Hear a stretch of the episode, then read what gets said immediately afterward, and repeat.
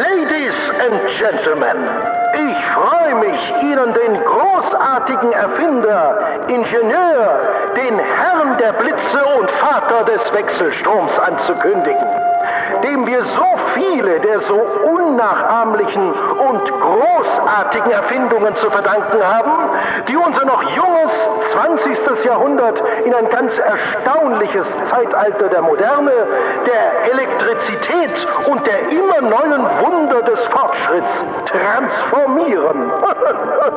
Wenn Sie mir dieses Wortspiel erlauben. Ladies and Gentlemen, begrüßen Sie mit mir Mr. Nikola Tesla. Danke, danke, vielen Dank.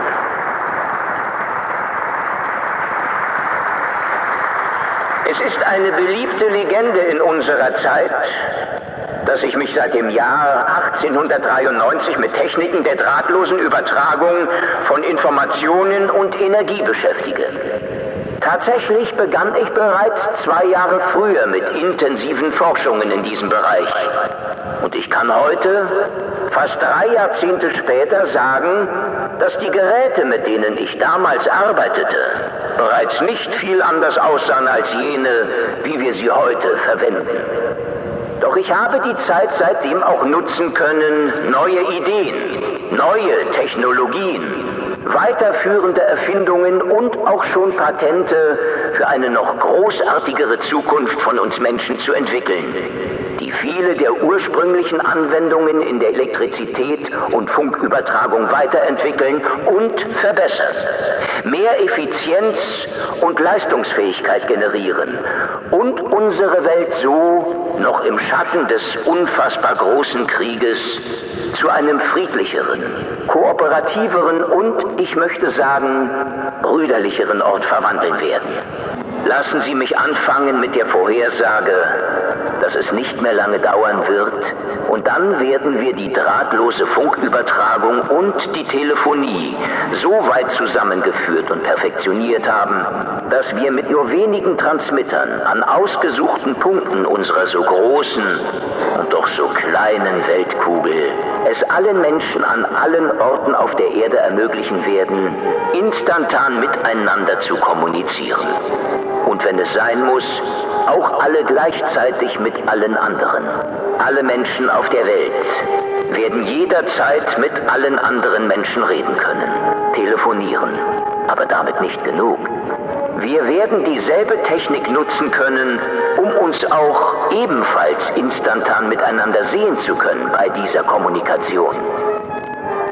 Ja, wenn diese Radiotechnologie erst einmal weltweit eingesetzt wird, verwandelt sich die Erde in ein gigantisches Gehirn, das auf allen Gebieten zur Reaktion fähig ist.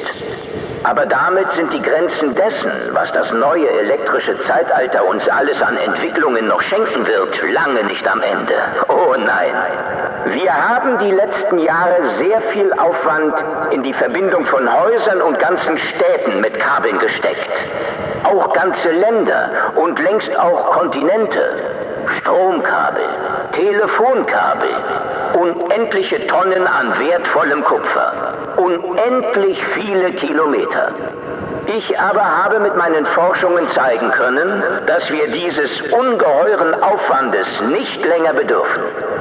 Jede Energie, egal ob sie zur Übertragung eines Signals, einer Information oder auch nur zur Verbreitung von elektrischem Strom zur Versorgung der Haushalte und Städte gedacht ist, kann auch sehr viel einfacher als nur durch das Medium Kupfer zielgerichtet verteilt werden. Oder durch die Luft, durch den Äther, wie es bisher die Idee der drahtlosen Technologien vor allem ist. Denn wo kommt das Kupfer eigentlich her? Woher gewinnen wir diesen Rohstoff? Aus der Erde, aus dem Boden. Und so wie ein Erdbeben uns zeigt, dass die Erde selbst Signale, Wellen und damit immer auch Energie übertragen kann, so können auch wir uns